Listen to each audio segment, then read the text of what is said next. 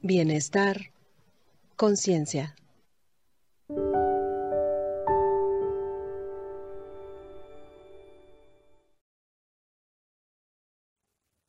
Liderazgo e inteligencia emocional.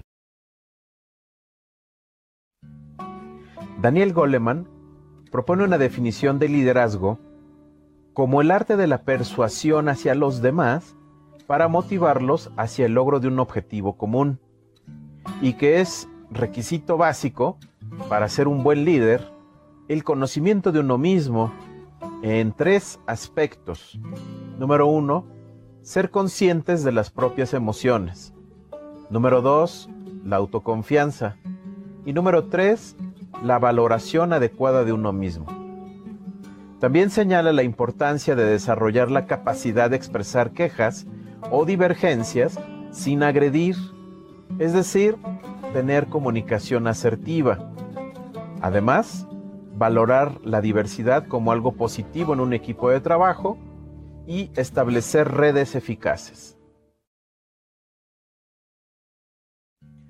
Estilos de liderazgo según Daniel Goleman. Daniel Goleman propone seis tipos de liderazgo. Número uno, liderazgo coercitivo. Haz lo que digo. El líder ordena y manda. Busca el cumplimiento inmediato de las tareas a través de instrucciones precisas. Nadie lo puede cuestionar y tampoco pide opiniones. Se recomienda utilizar solo cuando sea imprescindible, ya que a largo plazo este estilo rompe el ambiente de trabajo y es negativo para el logro de los objetivos del grupo, ya que los seguidores se desmotivan, no colaboran, dejan de transmitir ideas por miedo a ser rechazados, etc. Funciona bien en situaciones de crisis, cuando la reacción inmediata es un factor determinante o con seguidores problemáticos con quienes todo lo demás ya haya fracasado.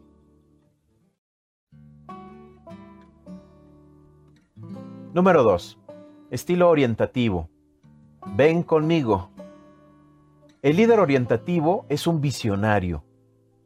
Tiene una visión clara a largo plazo y con su entusiasmo moviliza a las personas hacia esa visión. El liderazgo orientativo genera un gran compromiso hacia los objetivos y la estrategia del grupo. Este estilo mejora el ambiente de trabajo. Las normas para el éxito están puestas sobre la mesa en igualdad para todos, dándoles la libertad de experimentar e innovar. Por lo general, suele funcionar bien en la mayoría de las situaciones, aunque falla si el equipo se forma de expertos que cuenten con mayor experiencia que el líder. Genera una gran capacidad de motivación.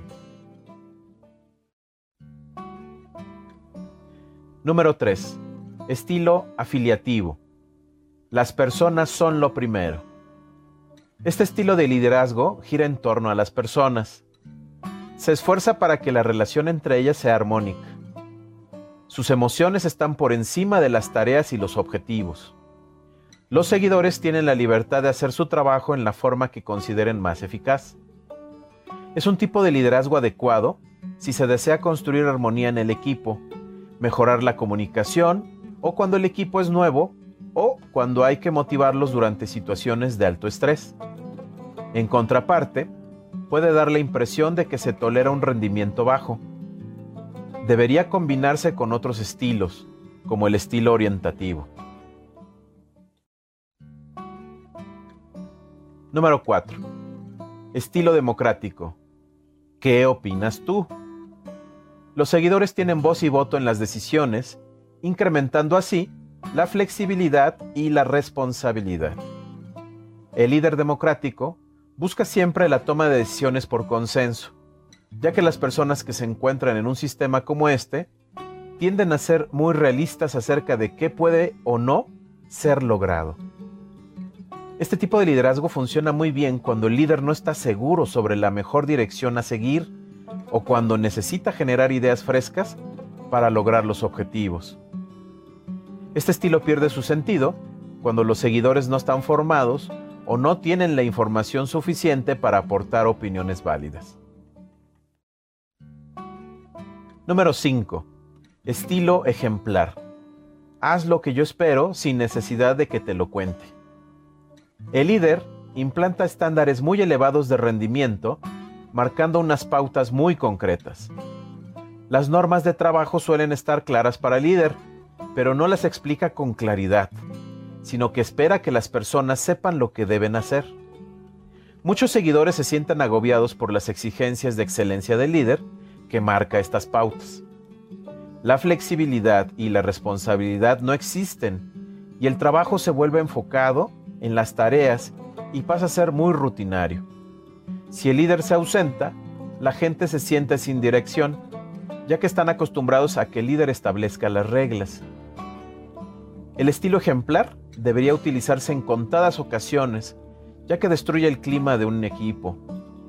Puede ser útil cuando tenemos un gran experto en la materia y buscamos aprender imitando sus modos de trabajo. Número 6. Estilo formativo. Inténtalo. El principal objetivo de este estilo de liderazgo, según Goleman, es el desarrollo del talento de las personas. Contribuye a que los seguidores identifiquen sus fortalezas, debilidades y aspiraciones profesionales, ayudando a establecer metas de desarrollo. Estos líderes dan tareas desafiantes a sus seguidores y están dispuestos a soportar a corto plazo el fracaso, ya que se centran en el desarrollo personal principalmente. Los motivan a que tomen iniciativas y genera un ambiente de crecimiento conjunto. Este liderazgo funciona bien si los seguidores tienen conciencia de sus debilidades y desean mejorar su rendimiento. Tiene poco sentido si por cualquier motivo los mismos son resistentes para aprender o a mejorar.